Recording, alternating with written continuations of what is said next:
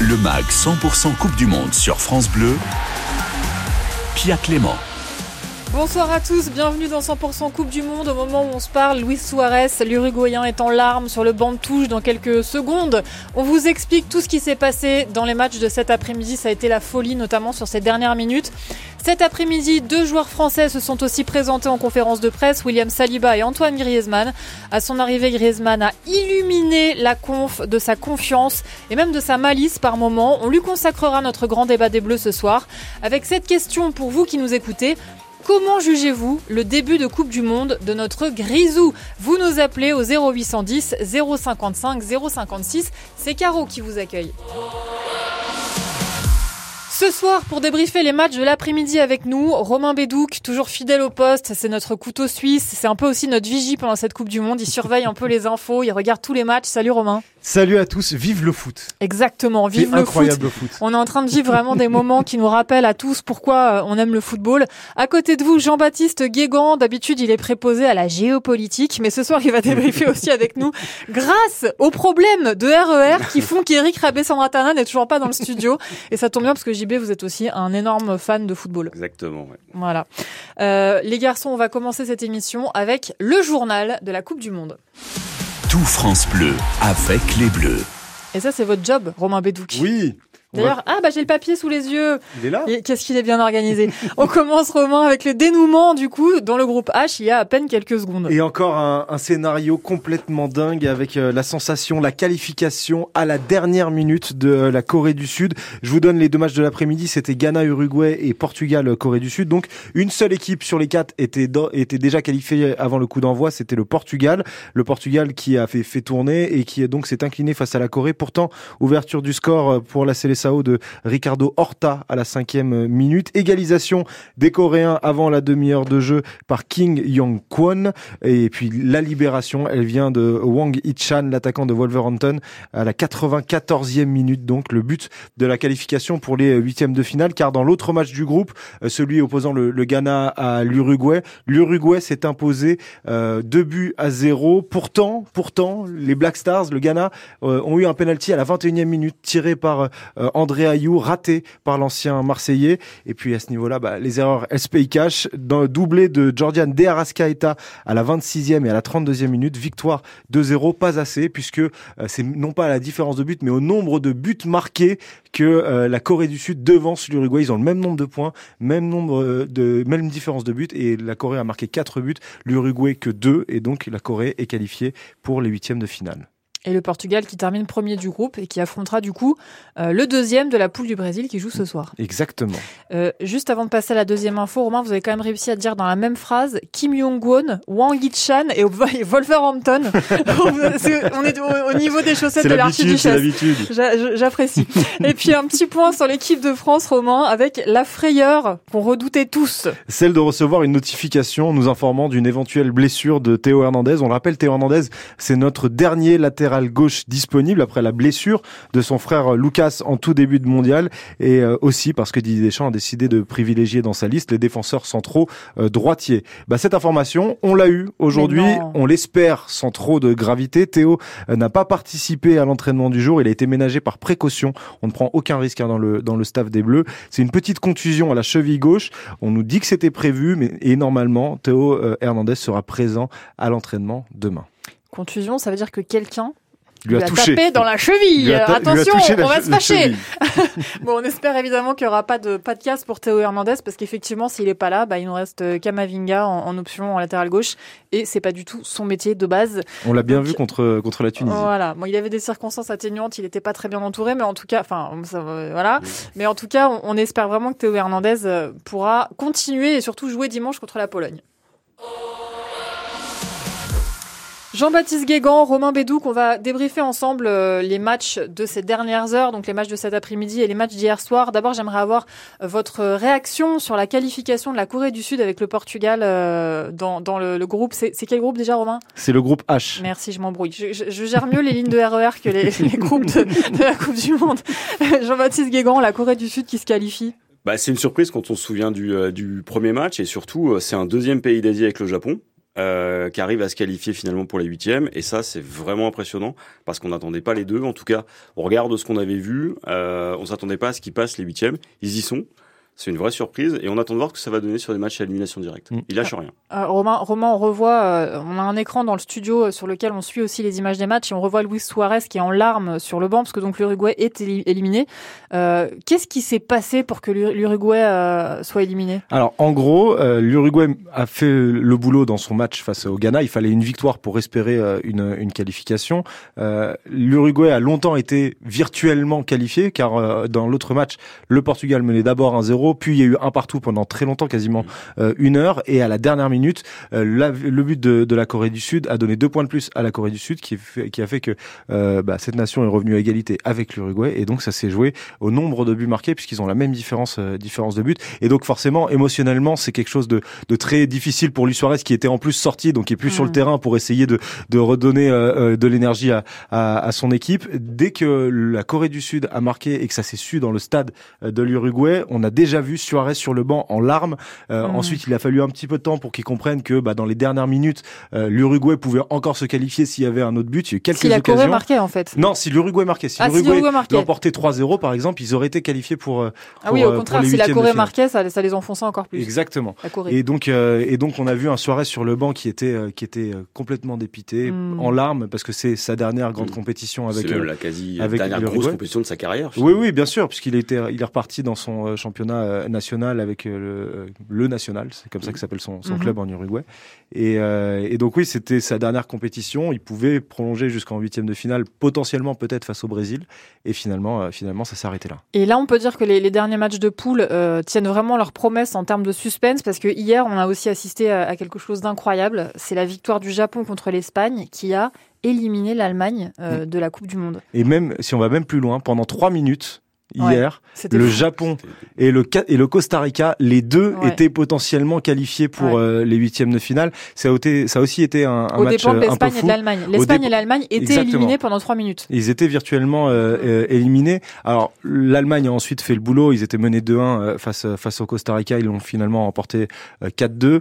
Euh, L'Espagne, par contre, était quasiment assurée d'être qualifiée, donc n'a pas forcément poussé euh, pour le euh, pour aller euh, pour aller Ah, chercher l'égalisation. Passes, des passes, des passes. Franchement, c'était c'était pas très agréable. Non, mais après, il y a peut-être une question de, de choix, non pas de, de préférer, par exemple, finir, parce que la victoire du Japon permet au Japon de terminer premier de, de la poule, mais donc et donc on savait à peu près les adversaires qui allaient euh, qui allaient être possibles pour pour les différentes nations. Si vous terminiez premier, vous tombiez contre la Croatie. Si vous terminiez deuxième, vous tombiez contre le Maroc. Je dis pas que l'Espagne a euh, relâché un peu la pression pour tomber contre le Maroc, mais il y a aussi la possibilité d'éliminer un futur potentiel gagnant, l'Allemagne, et ça peut expliquer euh, que, que l'Espagne n'a pas forcément poussé hier soir Mm. pour euh, pour pour l'emporter. Jean-Baptiste, vous avez choisi quel match hier soir, vous? Moi, j'étais sur le match de l'Espagne et du, euh, Du et du Japon. Et euh, ça fait plaisir de voir le Japon à ce niveau-là, mais c'est vrai qu'on n'a pas vu une Espagne euh, Non, on a vraiment. qui se voulait conquérante, euh, quoi, concrètement. C'était pas, c'est pas très agréable à regarder ce genre de match où il y a une équipe qui donne voilà. pas tout. Voilà. Euh, S'ils vont au bout de la Coupe du Monde après un match comme ça, ça va laisser quand même voilà, beaucoup de regrets, beaucoup goût, de ouais, questions. ouais. Un peu d'amer- d'amertume. Je m'étrangle avec une cacahuète. Je voulais dire amertume. Romain Bédouc, on va vous souhaiter une bonne soirée. On vous libère ce Merci. soir euh, un peu en avance par rapport à d'habitude. S'il y a des grosses infos qui tombent, je sais pas comment on va gérer. Je vous envoie un texto. vous. Ok. non, bien sûr, nous aussi, on va, regarder, on va garder un œil, bien sûr, sur, sur toutes les infos qui tombent. Et on va poursuivre avec vous, Jean-Baptiste Guégan. On va parler. Oh, tiens, qui voilà dans le studio Eric Rabessandra Tana. On lui donnera la parole dans un instant. Et donc, on poursuivra dans quelques instants avec le match Serbie-Suisse. Il y a beaucoup de choses à dire dessus. France Bleu, le MAG 100% Coupe du Monde. On va commencer par accueillir tranquillement et dans la bonne humeur le pilier de cette émission, Eric Rabessandra Tana. Salut Rico. Bonjour à tous. Bah alors C'est magnifique. C'est magnifique. C'est magnifique. Les- les- le RERC est magnifique, je vous le dis tout de C'est suite. compliqué dans le RERC ce voilà. soir pour les, Quand j'ai vu 19 Parisiens. minutes d'attente, j'ai dit là c'est bon. Je, je vous rappelle que la plupart des, des Français s'en foutent Voilà. complètement du RERC, qui est un problème purement parisien. Oui. ah oui, C'est voilà. sûr. Mais bon, Euh, écoute, je Donc partage. là, pensons aussi aux, aux Nantais, et, euh, aux Mulhousiens et à tous les, tous les autres. Euh, bon, euh, merci Eric de nous avoir Mais avec rejoints. plaisir. Jean-Baptiste Guégan, vous êtes avec nous ce soir et ça va être votre moment à vous maintenant puisqu'on va parler géopolitique du sport dans notre notre, petit moment qui s'appelle l'œil bleu, qu'on a choisi d'appeler l'œil bleu. Et on va se pencher sur un sujet épineux. Euh, ce soir, il y, a un match à 20h Serbie-Suisse. Alors vous allez me dire, ok, la Serbie, ça peut paraître épineux, mais la Suisse, ils sont neutres dans tous les conflits. Eh ben, c'est pas si simple. Ils sont pas si neutres partout. Euh, expliquez-nous, Jean-Baptiste, pourquoi le match de ce soir s'annonce bouillant sur le plan politique. Déjà, il y a eu un précédent. Il y a quatre ans, euh, lors du mondial en Russie, les deux équipes s'étaient affrontées. La Suisse l'avait emporté après avoir été menée. Ouais. Et deux de ses joueurs, euh, Shakiri et, euh, et Shaka, avaient littéralement euh, fait avec leurs mains le geste de l'aigle. Ça renvoie à la Grande Albanie, puisque ces joueurs sont d'origine albanaise. Mhm. Et c'était un message à destination des Serbes qui réclament finalement euh, le Kosovo. C'était donc un message politique. La sélection suisse a été euh, sanctionnée, les joueurs ont dû s'acquitter d'une amende. On était exactement sur ce que euh, Gianni Infantino redoutait, une politisation de l'événement. Ce match donc, ça va être une revanche avec un contexte compliqué. On a trois joueurs suisses d'origine albanaise euh, qui sont euh, dans la sélection suisse. Et en face, ils n'ont pas oublié. Et un Serbe n'oublie jamais. Ça On annonce. On hein. embrasse tous les Serbes qui nous écoutent. Euh, JB, est-ce que vous pouvez nous expliquer pourquoi il y a une proximité entre la Suisse et le Kosovo? Alors, il y a plusieurs raisons. Euh, la première raison, c'est qu'il y a toujours eu des euh, flux de travailleurs Mhm. en provenance d'ex-Yougoslavie, euh, à l'époque c'était la Yougoslavie, et qui venaient travailler en Suisse. Donc il y a, depuis les années 50, 60, des flux réguliers avec des gens qui restent. Et puis, avec euh, la guerre en ex-Yougoslavie, et l'éclatement finalement euh, de la Yougoslavie et euh, des Balkans, on a vu une communauté euh, kosovare et albanaise conséquente s'installer en Suisse. Mhm. Euh, on estime qu'il y a à peu près 200 000 Kosovars euh, finalement euh, aujourd'hui en Suisse. Et donc ils sont constitués avec cette double culture. Et avec la, la volonté des Kosovars d'obtenir l'indépendance du Kosovo, les fractures anciennes se sont réveillées. Et là, on a une équipe suisse qui est beaucoup plus multiculturelle qu'il y a 20 ans, qui porte aujourd'hui bah, deux choses, une identité suisse, mais aussi l'identité de cette autre génération. Mhm. Et pour eux, ce match représente quelque chose qui est très loin de la neutralité suisse. Alors, en plus, euh, l'équipe serbe n'a pas, euh, pour le coup, respecté de neutralité depuis le début de ce mondial 2022, parce que dès le premier match, ils ont affiché la couleur dans, dans les vestiaires. C'est ça. Dans les vestiaires, on a trouvé euh, littéralement un drapeau avec marqué. euh, On l'a pas trouvé en boule dans une caisse. non, hein. non, on il était trouvé clairement mis. accroché, voilà, il était accroché. voilà, à la c'était place des pas- maillots des voilà, joueurs. C'était pas la première fois que le que ce maillot est affiché dans une compétition, mais c'était la Ce première drapeau. fois euh, que on le voyait justement. Et sur ce drapeau, ça renvoyait finalement à l'idée que le Kosovo était une terre serbe et que donc derrière il fallait ne pas se rendre. C'était le message qui était indiqué dessus. Il y avait donc une vraie prise de position politique. Les joueurs, la sélection savaient que ça allait se voir, que ça allait se savoir, et donc euh, derrière la FIFA est là encore une fois bien embêtée devant cette nouvelle politisation du foot. Alors, euh, quel est le statut du Kosovo aujourd'hui? Parce que si j'ai bien compris, euh, à Belgrade, on considère que le, Kosovo est une province méridionale serbe. Est-ce que c'est le cas ou pas? Alors c'est pas le cas du tout. Euh, la Suisse, par exemple, et ça fait partie euh, des, des questions de ce soir, a reconnu l'indépendance du Kosovo comme une bonne majorité des États. Sauf que certains s'obstinent à considérer que cet État n'existe pas. Aujourd'hui, il doit sa subsistance à l'aide internationale. Et ce Kosovo euh, est aujourd'hui euh, reconnu par la FIFA. Ça pose énormément de problèmes. Il y a Et donc une équipe de foot du Kosovo, Exactement, ils ont joué leur match il y a, il y a de ça quelques mois. entraînée Alors, par Alain Giresse, n'est-ce pas Exactement. Et il joue bien. Et il joue et, bien. et- et ça joue effectivement très bien. Et donc pour la Serbie, cette équipe ne doit pas exister. Ce territoire, c'est le leur. Et là, on voit finalement tous les problèmes identitaires et politiques se retrouver sur un terrain. Ça promet un match très engagé ce soir. Oui, Eric. Tout en sachant que la Serbie peut se qualifier en passant devant la Suisse. Bah oui, s'il gagne ce soir. Eh oui. Bah oui. Et donc, Eh oui. l'enjeu sportif Oh my aussi. god, ça va être bouillant. Eh oui. Ça va être bouillant. Alors, il y a un autre match qui avait été bouillant, mais là, c'était en 1986. On va en, en dire quelques mots, euh, Jean-Baptiste Guégan, parce que ce sera l'objet de la, la chronique dans un instant de, de Thierry Boeuf.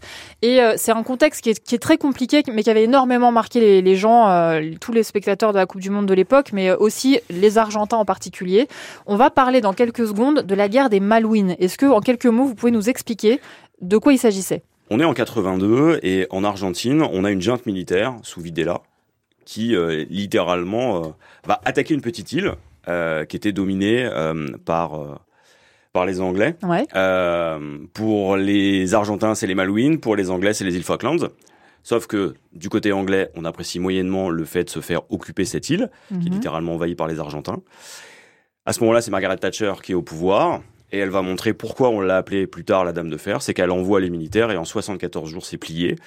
Euh, L'île est récupérée et ça va créer un contentieux extrêmement fort puisque dès lors, dès que les deux équipes vont se rencontrer, ça va être bouillant sur le terrain, ça va donner une prise de position très forte de Maradona, mais on se souvient aussi des matchs entre Beckham et euh, Simeone on est face à une rivalité politique qui va se transférer sur, sur le terrain pendant les 30 ans qui vont suivre. Et finalement, qui ne perdure quasiment que sur les terrains de foot. C'est ça qui est incroyable. Alors, on, justement, Thierry Boeuf vous emmène en 1986. Là, on, est en quart de finale de la Coupe du Monde qui se déroule au Mexique. Euh, et ce quart de finale, c'est donc avec cette affiche Argentine-Angleterre. Et il va se passer une chose dont tous les amoureux de foot se souviennent évidemment. Écoutez.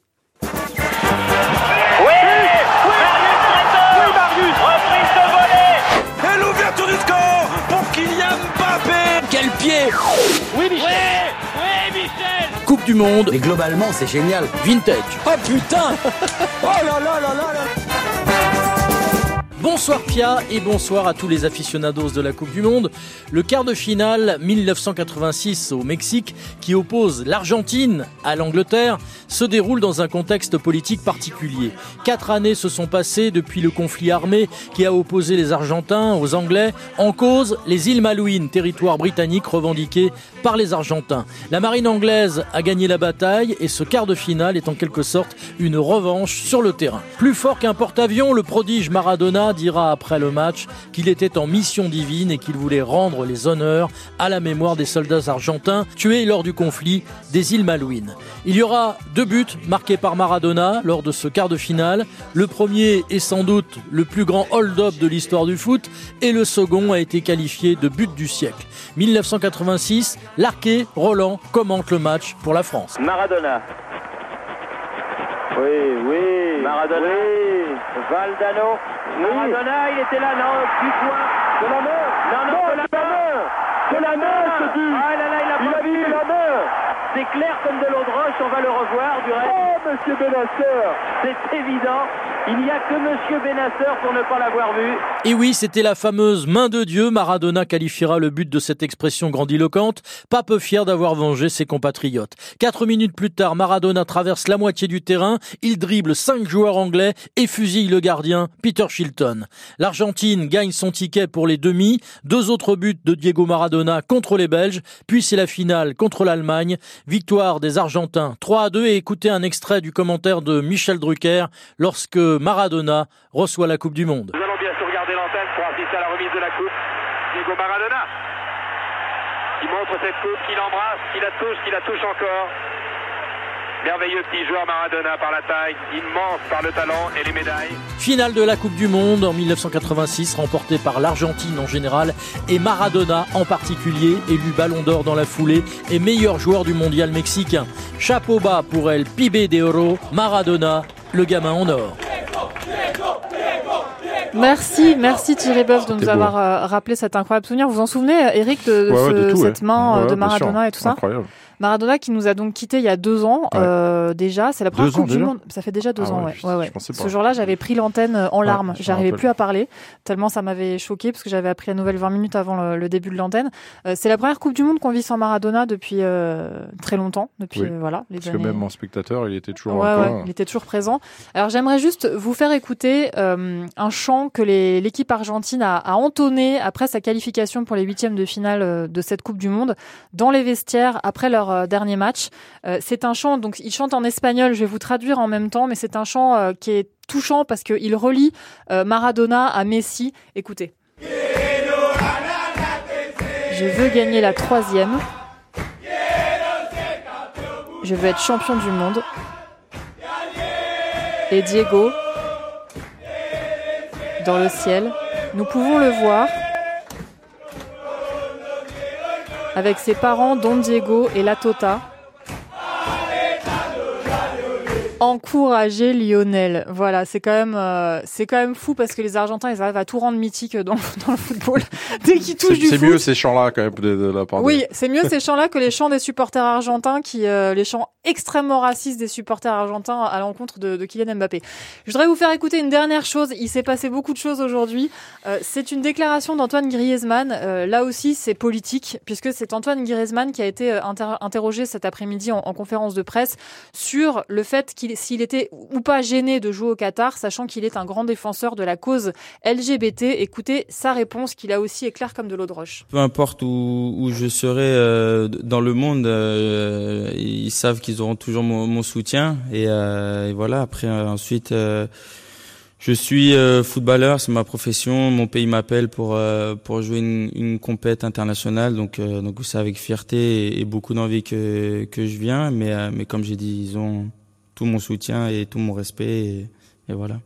Voilà, donc quand il dit il, il parle évidemment des personnes qui composent euh, la communauté LGBT. Euh, qu'est-ce que vous, qu'est-ce que ça vous évoque, euh, ce que vient de dire Antoine Griezmann, Jean-Baptiste Guégan? Bah, c'est le premier joueur véritablement de cette équipe de France à s'exprimer clairement sur le sujet et Ouais. apporter son soutien. Ça faisait des mois qu'on l'attendait, on l'a. Eric? C'est hallucinant que déjà euh, Lloris n'ait pas réagi déjà au départ, parce que lui, lui était concerné par rapport au, au capitana et le brassard à porter. Euh, en fait, c'est complètement normal ce que vient de faire euh, Griezmann, Mhm. sauf que sauf que on le fait passer pour quelque chose qui devrait être extraordinaire, mais non, c'est normal ce qu'il vient de faire. C'est bien de de- d'avoir affirmé ses convictions parce qu'il a le droit de faire ce qu'il veut. C'est c'est c'est c'est lui, c'est ses choix. Et puis après, euh, voilà, et que, et que le Qatar soit contre, euh, voilà, je veux dire, chacun a ses choix, mais ça n'empêche pas de de- d'affirmer ses- les siens euh, quand euh, quand il y a une situation un peu comme ça bizarre. Et il le fait intelligemment. Bien sûr, il et ça, et ça dérange euh, personne. Non, il, il affirme juste ses convictions, c'est tout. Voilà, ses valeurs personnelles. Voilà. Et c'est Mm. vrai que. euh, Et ça devrait être comme ça dans la vie de tous les jours. C'est ça, je veux dire. Mm. c'est y a pas, on n'est pas là pour empêcher les autres de penser quoi que ce soit. Mm. On est là pour essayer de, de, de vivre Il tous peur, ensemble. il assume ce qu'il Voilà, est. Et, exactement. euh, Et- c'est et exactement qu'on calmement. Et il n'y a pas de mots euh, qui dépassent l'autre, c'est parfait. Antoine, on t'aime. bon, on... on est quand même content d'avoir entendu ça. Moi, à titre personnel, je voilà, comme vous venez Oui, de le dire vous aussi, on est de- content d'avoir eu une déclaration enfin claire, simple, euh, pas agressive, euh, calme euh, sur un joueur qui, est- qui, qui, voilà, qui, qui exprime ses valeurs personnelles. Merci, messieurs. Jean-Baptiste Guégan, on va vous dire euh, à domani. à demain, Jean-Baptiste, pour, d'autres sujets Bonsoir. euh, géopolitiques sur tout ce qui se passe autour de cette Coupe du Monde et c'est assez énorme. Euh, nous, avec Eric Rabé-Sandratana et dans un instant avec Abraham Doni euh, de euh, France Bleu Loire-Océan, nous allons justement consacrer notre grand débat des Bleus à Antoine Griezmann. Nous l'avons trouvé lumineux, solaire pendant la, conférence de presse de cet après-midi. Il était incroyablement euh, à l'aise, détendu, euh, chaleureux, même drôle. Euh, et on s'est dit, mais est-ce que ce serait pas lui le facteur X- de cette équipe de France? La question qu'on vous pose, elle est très simple. Qu'est-ce que vous avez pensé, vous, du début de Coupe du Monde d'Antoine Griezmann? On attend vos appels au 0810 055 056. C'est Caroline qui vous accueille. À tout de suite. Le MAG 100% Coupe du Monde sur France Bleu. Pia Clément. Bonsoir à tous. Si vous nous rejoignez, vous êtes bien dans 100% Coupe du Monde. Ici, on parle euh, amour du football, mais pas que. On parle de cette Coupe du Monde un peu sous tous ses aspects. Ce soir, nous avons envie de euh, dédier, enfin de, de consacrer le débat des Bleus euh, à notre joueur Antoine Griezmann. Il a été en difficulté parfois par le passé en club et pourtant en équipe de France, il a toujours fait le boulot. Il est rayonnant depuis le début de la Coupe du Monde. Alors voilà la question que nous vous posons dans ce débat. Qu'est-ce que vous, vous avez pensé des trois premiers matchs d'Antoine Griezmann avec l'équipe de France et notamment de son rayonnement sur le jeu. Vous nous appelez au 0810 055 056 pour en débattre avec nous. En studio avec moi, Eric Rabé-Sandratana, notre consultant foot à France Bleu. Bonsoir Eric. Bonsoir Pierre, bonsoir tous. À tous. Pardon. À tous. Bonsoir, Bonsoir tous. tous. Bonsoir tous. tous. Avec César. Et nous allons accueillir Abraham Doni. Lui, c'est la voix des Canaries sur France Bleu Loire-Océan. Il anime, il anime l'émission 100% Canaries. Salut Abraham. Salut Abraham. Bonsoir Eric, bonsoir Pia. Merci beaucoup Abraham d'être avec nous. Ça nous fait euh, hyper plaisir. On va Merci à vous. débattre ensemble ce soir de l'influence d'Antoine Griezmann dans l'équipe de France pendant cette Coupe du Monde. Euh, C'était pas si évident sur les matchs qui ont précédé. Il était un peu plus fantomatique, notamment en Ligue des Nations. On en reparlera. Abraham, vous êtes chaud pour le débat? Vous avez des petites billes? Ah bah, je suis chaud comme Griezmann depuis le début de la compète. Excellent. Si vous aussi vous trouvez que Griezmann euh, est chaud depuis le début de la compète, n'hésitez pas à nous appeler au 0810 055 056 pour nous faire part de votre enthousiasme ou peut-être de vos doutes. Mais avant que nous ouvrions notre grand débat, c'est le moment du point bleu, le moment où nous rejoignons nos envoyés spéciaux au Qatar pour qu'ils nous racontent comment vont nos petits bleus. Et ce soir, nous sommes avec Philippe Randé. Bonsoir Philippe. Bonsoir à tous.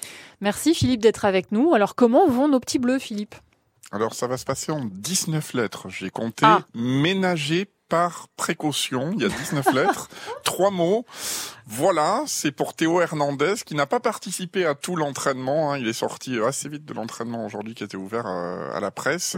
Alors donc, euh, la communication de la fédération, c'est ménagé par précaution. Petite contusion à la cheville gauche, mais il sera à l'entraînement demain. Voilà ce qu'on sait. Forcément, c'est un tout petit peu inquiétant hein, quand on rembobine dans quel état on était il y a 15 jours avec Benzema, euh, machin, blabla qui est pas là, blabla qui est pas là. Et quand on a vu euh, le match de Kamavinga, que certes Eric Ravessandratana a trouvé très bon euh, lors de la dernière rencontre, mais bon, il y a, il y a quelques observateurs qui sont euh, moins d'accord avec ça. Si jamais Théo Hernandez n'était pas là euh, pour le huitième de finale, ça serait quand même une sacrée euh, mauvaise Mhm. nouvelle. Donc on n'en est pas là. Il est donc ménagé par précaution. Euh, mais bon, voilà, on s'y attendait pas forcément. Sinon tout va bien. Ils se sont entraînés les, les Bleus pendant une heure aujourd'hui. Vous avez parlé de Griezmann, vous allez en reparler. Euh, une information importante puisque c'est officiel. On va jouer en bleu contre la Pologne. Ah, c'est Euh, bien, la ça. Pologne qui jouera dans ses couleurs habituelles en, en blanc. Euh, rappelons que le dernier France-Pologne c'était en 2011 et que le seul match hein, du mondial euh, contre les Polonais entre la France et la Pologne c'était en 1982 du côté d'Alicante. Euh, c'était le match pour la pour la troisième place. On avait d'ailleurs perdu 3-2 contre euh, contre les Polonais. Euh, voilà, La prescription, France-Pologne que Ouais, ce- oui, oui, absolument. Ce- surtout qu'un match pour la troisième place, on se souvient du match d'avant euh, qui était euh, resté dans la dans la légende, la demi-finale contre contre les Allemands. Euh, mais c'est vrai que tout le monde attend ce, ce France-Pologne et tout le monde donc attend quand même des nouvelles de Théo Hernandez parce que euh, ménager par précaution, ça veut dire qu'il a pris un coup probablement à l'entraînement. Ça a pas l'air bien grave, mais c'est vrai que côté gauche de la défense, on est on n'est pas au top.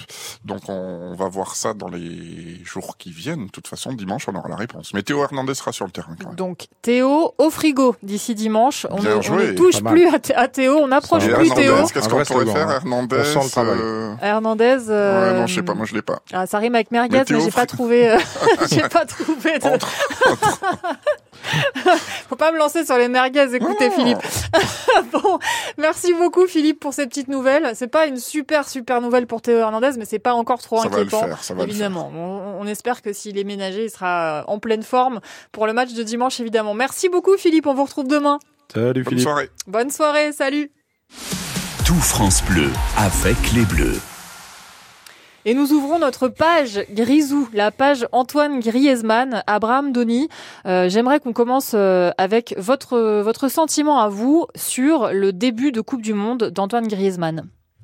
Bah, je suis assez bluffé euh, de son début de Coupe du Monde. J'étais le premier à le dire, donc euh, mea culpa, Tonio, si, si tu nous entends. Euh, je me suis trompé, je le voyais vraiment euh, bouilli avec l'Atlético. Je le sentais même après son, son passage au, au Barça. Mhm. Et là, il, il- il m'impressionne. Il court partout, il gratte les ballons, il l'oriente. C'est vraiment une sorte de, vous savez, ces sortes de ronces ou de mauvaises herbes. Là, on n'arrive jamais à les, à les faire disparaître. On a beau mettre du gasoil dessus, à les cramer, elles reviennent toujours. Il est incroyable. Non, mais vraiment, je le vois faire des tacles en tant qu'arrière droit, à compenser, puis après faire une, transversale de l'autre côté. Euh, vraiment, je suis agréablement surpris. Puis, euh, je pense que son repositionnement euh, lui a fait du bien parce qu'il avait plus les, cannes pour jouer, pour jouer devant, hein, sur les côtés notamment. Eric? Ah, bah, je vous me faites un signe. Non, non, je, je, je, crois- crois que vous avez posé une question, c'est pour ça que j'entendais pas tout, moi. Ah, bon, bah, si, si, nous, on a très bien entendu Abraham. Euh, non, mais en fait, on peut se dire que Abraham, vous avez évoqué les, les, derniers, les dernières semaines, les derniers mois de Griezmann en club. Mais franchement, avec l'équipe de France, c'était pas ça non plus. Moi, je me souviens des matchs de Ligue des Nations où il était fantomatique. Non, c'était pas ça non plus, mais euh, la dynamique était pas bonne. Et Non, en fait, c'est vrai. Et en fait, le, le voilà, le, le, le- le- la compétition l'a remise un petit peu sur. euh, l'a remis un petit peu sur le sur le sur les bons rails et puis euh, peut-être aussi la dynamique de de de, bah, de groupe du fait que euh, je pense que l'équipe de France dans le groupe ça se passe très bien Euh, tout le monde hein. tout le monde parle que que il y y a des petits problèmes et tout ça. Je crois pas qu'il y ait de problème je pense qu'ils s'entendent très très bien. Ils rigolent bien. Et puis ça se voit sur le terrain. Donc c'est Ouais. c'est surtout ça, le plus aussi en important. conférence de presse, hein. exactement. Non il a l'air c'est pour ça je pense que non mais surtout qu'en plus il est détendu. Donc il est détendu il est souriant. Euh, voilà il s'est passé pas de la comédie. C'est qu'il il est comme ça et de nature il est déjà comme ça Ouais. et en plus euh, voilà donc là il retrouve un peu le sourire il retrouve euh, surtout son bah, son aura qu'il pouvait avoir euh, pour Mm. l'équipe de France c'est plutôt positif et puis euh, bah, comme tout le monde tourne bien autour. Je parle pas du, du match de la Tunisie, bien sûr. Mais au-delà de ça, voilà, tout le monde a l'air d'être euh, Mm. d'être plutôt bien, donc c'est positif. On va accueillir Bernard qui nous. ah, une seconde, Abraham, on arrive. On va accueillir Bernard qui nous appelle de l'homme euh, et qui donc, je, je suppose, écoute France Bleu Nord. Salut Bernard. Salut Bernard. Euh, euh, euh, bonsoir, merci. Eh, mais avec plaisir, c'est nous qui vous remercions Bernard de nous passer un coup de fil. C'est trop sympa. Alors, qu'est-ce que vous avez pensé vous du début de, de Coupe du Monde d'Antoine Griezmann? Ben, moi, je trouve qu'il fait un début de Coupe du Monde excellent. Je pense qu'il bénéficie, il n'a pas énormément de joué euh, avec son club, donc il a quand même une réserve physique. Et puis d'autre part, je pense que euh, Didier Deschamps lui laisse une grande liberté de manœuvre, donc il va à droite, il va à gauche, il fait jouer tout le monde. Vraiment, il fait une très très bonne euh, Coupe du Monde, surtout, je pense, euh, physiquement et sur le plan technique. Il a une justesse de, de passe extraordinaire. C'est vrai. Il Et voilà, je pense qu'il lui manque euh, un ou deux buts et ce serait parfait. Ouais, ouais. C'est c'est vrai ce que vous dites, Bernard. On, on va euh, un donner but la. contre la Tunisie, quoi. Ouais, bah, peut-être qu'il va l'avoir son but contre la Tunisie. On n'a toujours pas la réponse pour la réclamation que la France a déposée. Abraham Denis à France Bleu Loire-Océan, vous vouliez euh, dire quelque chose? Bah, je voulais poser une question à Eric, euh, l'ancien joueur pro. Euh, vous pensez quoi du forfait de Benzema et donc peut-être euh, de de- d'avoir un Grisou un peu plus euh, un peu plus leader et qui a pu être repositionné? Parce qu'on sait que s'il y avait Benzema avec Mbappé, il aurait joué sans doute sur un côté droit qui lui convient pas trop.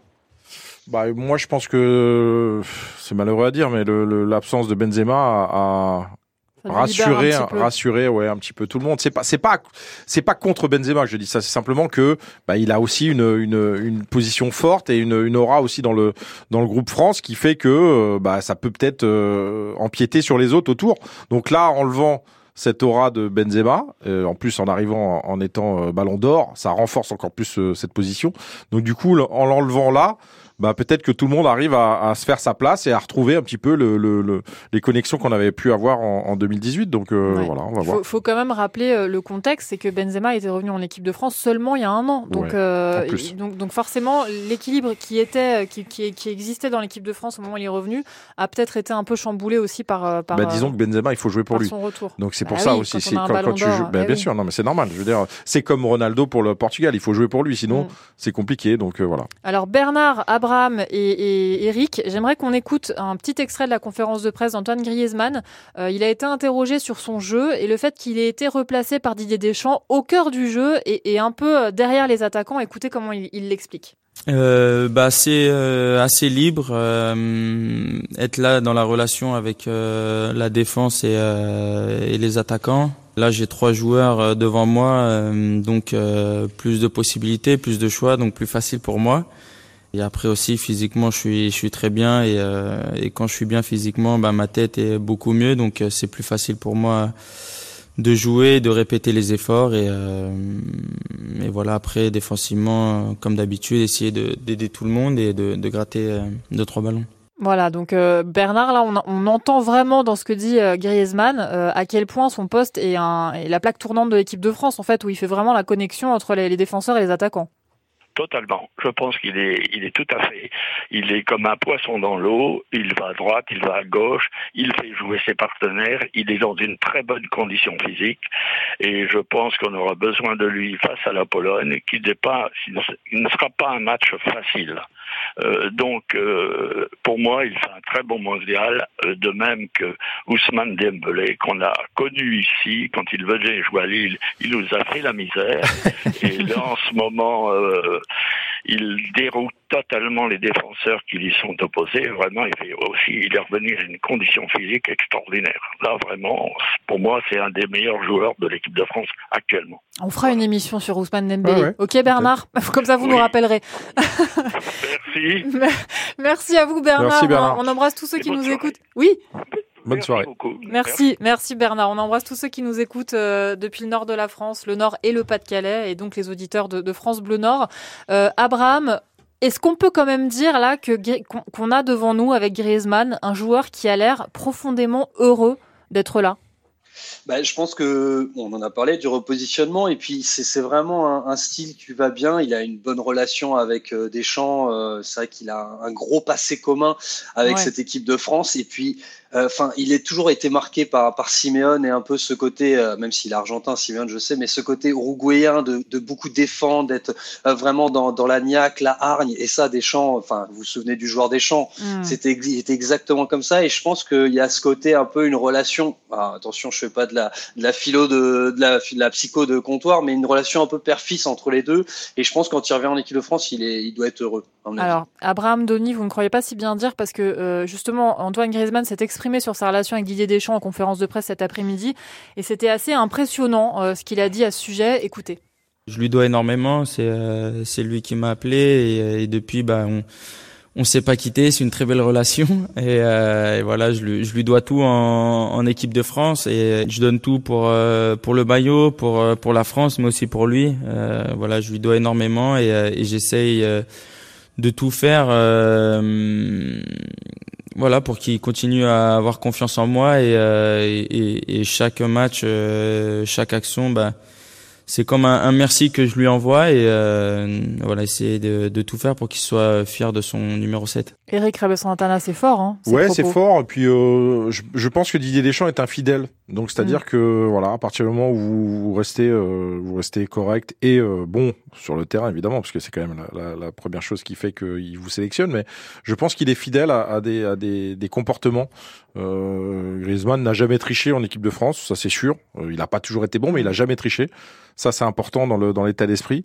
Et puis et puis voilà, aujourd'hui, bah, tout le monde est content. Donc pourvu que ça dure, et j'espère que ça durera longtemps. On va, on va et, Pia Oui, Abraham. Est-ce qu'on peut continuer à en parler dans, dans, dans une minute? Bien sûr. Pia, merci, Abraham. Abraham Denis à France Bleu L'Océan. On revient dans quelques secondes. On va continuer à parler d'Antoine Griezmann et puis de cette confiance assez incroyable que, que Didier Deschamps lui témoigne.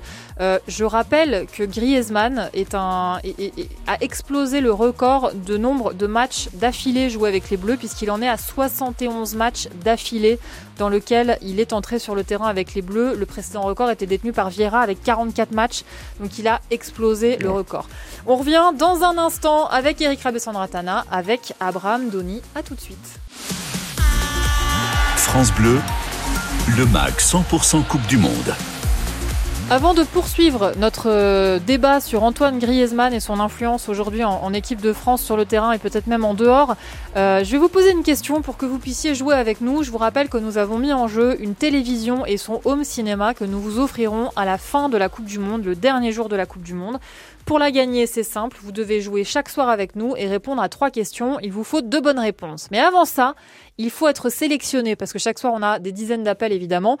Pour jouer avec nous donc, vous devez écouter ce petit extrait de la conférence de presse d'Antoine Griezmann et deviner de qui parle Grisou. Il est irréprochable. Voilà. Qui peut bien être irrépro irréprochable à votre avis pour Antoine Griezmann? C'est un, un, mystère que je vous propose. Vous nous appelez au 0810 055 056. Eric Rebessantala, vous avez une idée? Ben je, Non, puisque je n'ai pas entendu le, le, la conférence ah ben voilà. de Griezmann. Ah, mais est-ce que vous, si, comme ça en devinant, en devinant, qui peut bien être irréprochable en équipe de France? En équipe de France irréprochable, hmm, pff, je ne sais pas. Abraham Denis, vous avez la réponse vous? Pas écouté non plus la, la conf. Euh, bah, il y a pu y en avoir plusieurs. Hein. Il est aussi proche de, de, certains. Il y a Giroud, par exemple, il est très proche. Ça peut. Tout, ça peut être Giroud. Ça peut. 0810 055 056 pour Antoine Griezmann, qui est irréprochable. Il l'a dit tout à l'heure en conférence de presse. Et maintenant, on va continuer notre débat. Tout France Bleu avec les Bleus. Eric Rabessandratana, Abraham Doni, on parlait euh, à l'instant de la grande confiance que Didier Deschamps accorde à Antoine Griezmann. Abraham, vous vouliez intervenir il y a quelques secondes. Non, mais c'était juste une boutade. Hein. C'était pour dire ils avaient le même numéro avec Deschamps euh, en équipe de France. C'était pour euh, juste parfaire la, la relation euh, père-fils et, euh, et, de l'équipe de France. Mais c'est tout. Il n'y avait rien d'autre. Je... C'est bien. attendez, c'est bien. Abraham, on adore, aussi. mais bien sûr. D'ailleurs, il le dit à un moment, Antoine Griezmann, il dit dans la conférence de presse, je veux qu'il soit fier de son numéro 7. Ah. Donc vous voyez, vous êtes euh, carrément, euh, eh ouais, vous avez tapé dans le mille, mon vieux.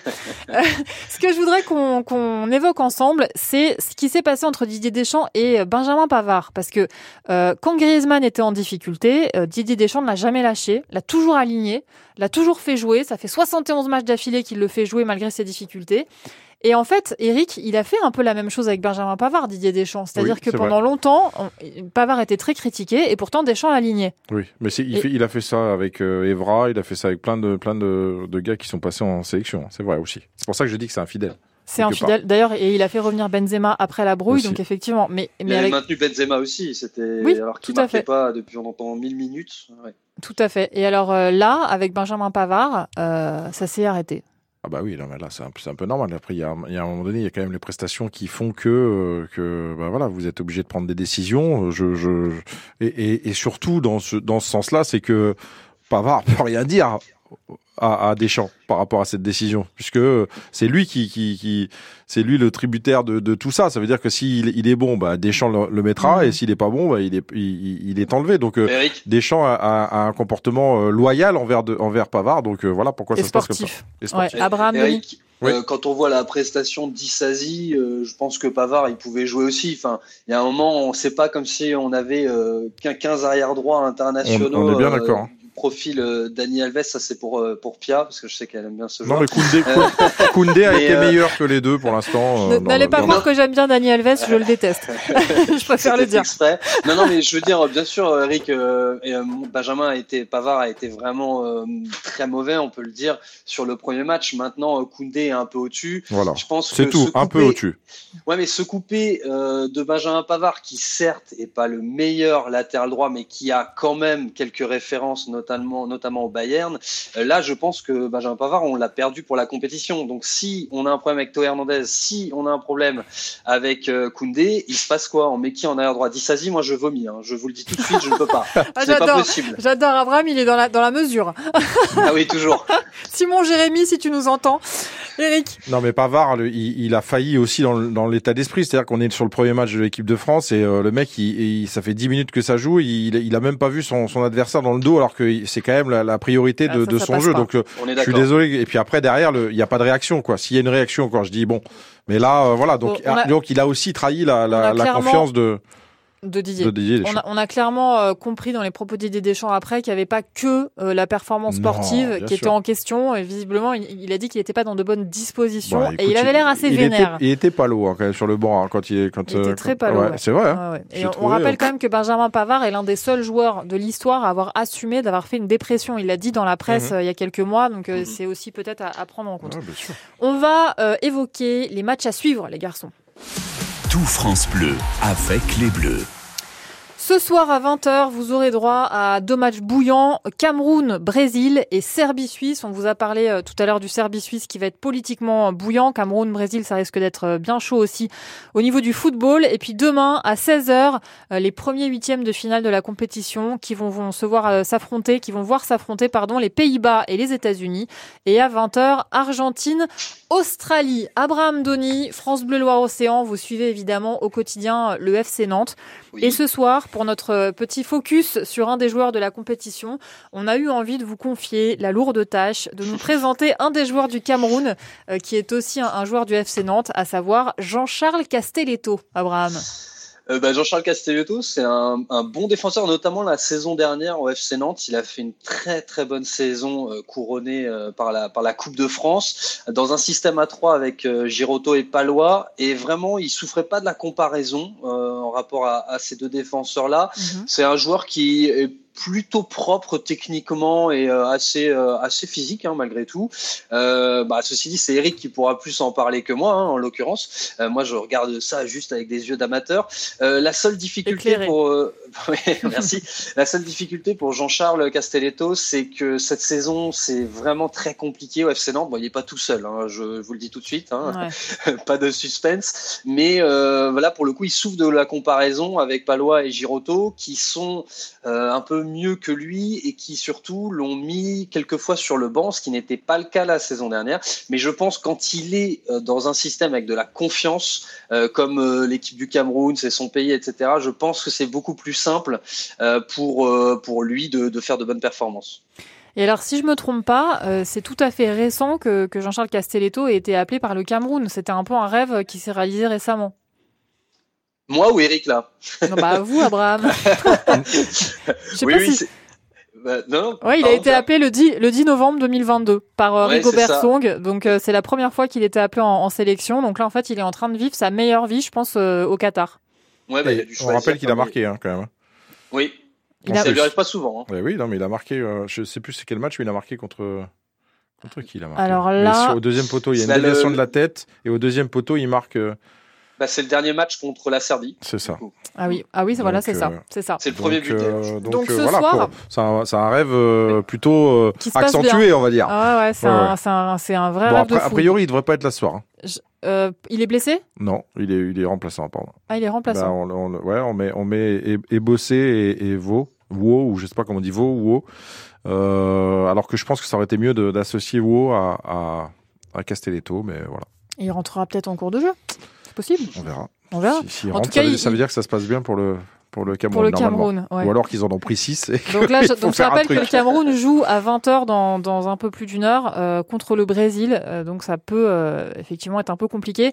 Donc Jean-Charles Castelletto, qui est né à Clamart pour euh, les franciliens et qui a été formé à l'AJ Auxerre et qui a également joué euh, au Red Star en région parisienne, au Stade Brestois, euh, voilà, tout au bout du pays, tout à l'ouest. Et puis donc aujourd'hui au FC Nantes. Merci beaucoup Abraham de nous avoir présenté Jean-Charles Castelletto. Euh, on va accueillir Claudine pour jouer avec nous puisque c'est l'heure euh, de notre grand jeu pour gagner une télé et un home cinéma. Bonsoir Claudine. Oui, bonsoir. Bonsoir Claudine. Claudine, vous nous appelez de Euh. Perpignan. Merci beaucoup euh, de, de jouer avec nous, Claudine. Euh, alors d'abord, comment comment vous la sentez cette Coupe du Monde depuis le début? Vous êtes, euh, vous l'aimez bien? Ah oui. Ah oui, oui, oui. Là, pour, euh, pour nos bleus, bien. Hein. Ouais, Oui. hein, on, est, on est pas mal. On a on a un bon feeling. Oui. Bon. Oui, non, il faut leur faire confiance. Hein. Mais oui, on leur fait confiance, ma petite Claudine. Alors Claudine, je vous ai fait euh, entendre la voix d'Antoine Griezmann qui disait, euh, on l'a pas, oui, qui disait, euh, il est, euh, c'était quoi le mot? Il est Irréprochable. irréprochable. Il est Irréprochable. Il a dit ça tout à l'heure en Vous pouvez conférence dire de Eric hein, presse. si vous voulez. Alors, alors, il ne parlait pas d'Eric Rabessandratana. Bon, on, on va entendre quand même Griezmann, écoutez. Il est irréprochable. Voilà, il est il, irréprochable. il le dit avec euh, Il le dit avec humour. Parce que, Aussi. voilà. Alors, Claudine, à votre avis, il parle de qui? Mbappé? Exactement, Claudine.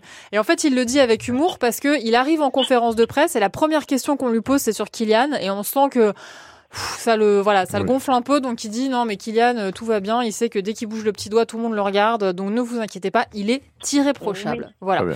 Alors Claudine, je vais vous poser trois questions maintenant. Je vous rappelle que si euh, vous avez deux bonnes réponses, vous pourrez faire partie peut-être, enfin vous ferez partie de la liste des gens qui pourront potentiellement gagner une télé et un home cinéma à la fin de la Coupe du Monde. Est-ce que vous êtes prête, Mhm. Claudine? Oui, oui, je suis prête. Allez, c'est parti.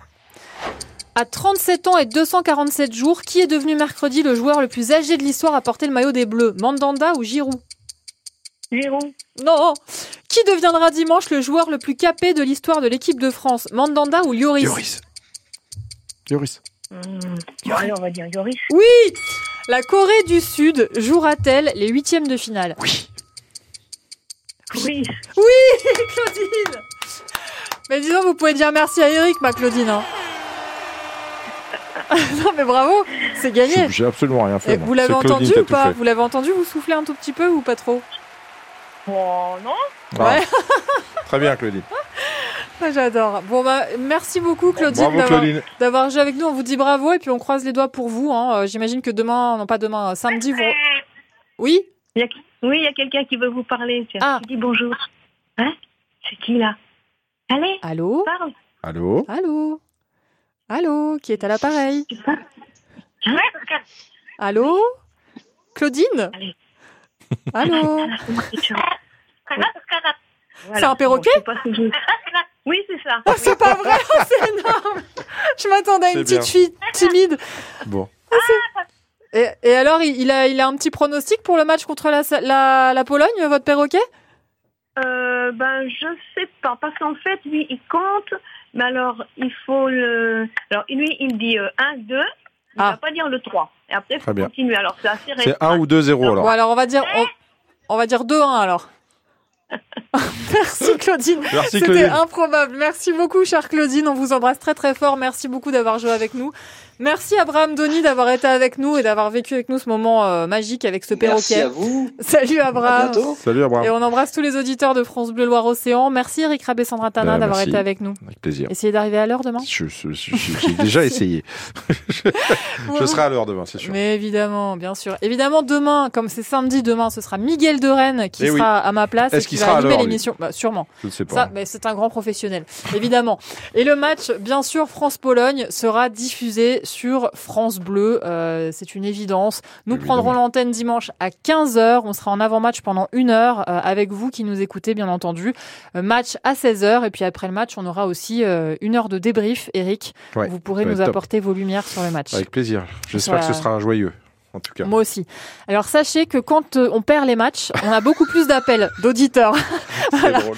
Donc si on gagne le match, appelez-nous quand même. Euh, Oui. Soyez sympas, venez Juste, faire la fête avec nous au lieu On de, voilà. de, de nous appeler que quand vous n'êtes pas content. S'il vous plaît, quand même. Bon, bonne soirée à tous. On vous embrasse très très fort. Et puis euh, évidemment, Miguel de Rennes revient, demain avec toute l'équipe, avec Jean-Baptiste Guégan, avec Romain Bédouc, avec euh, tous ces garçons formidables qui m'entourent toute la semaine. Merci à Franck, merci à Simon Zachary, merci à Caroline en régie, merci à Manu pour euh, l'ensemble de son œuvre et merci à Mélodie pour cette belle semaine. On vous embrasse tous. Allez, ciao, bonne soirée. 100% Coupe du Monde, chaque soir de la compétition. Tout France Bleu, avec les Bleus.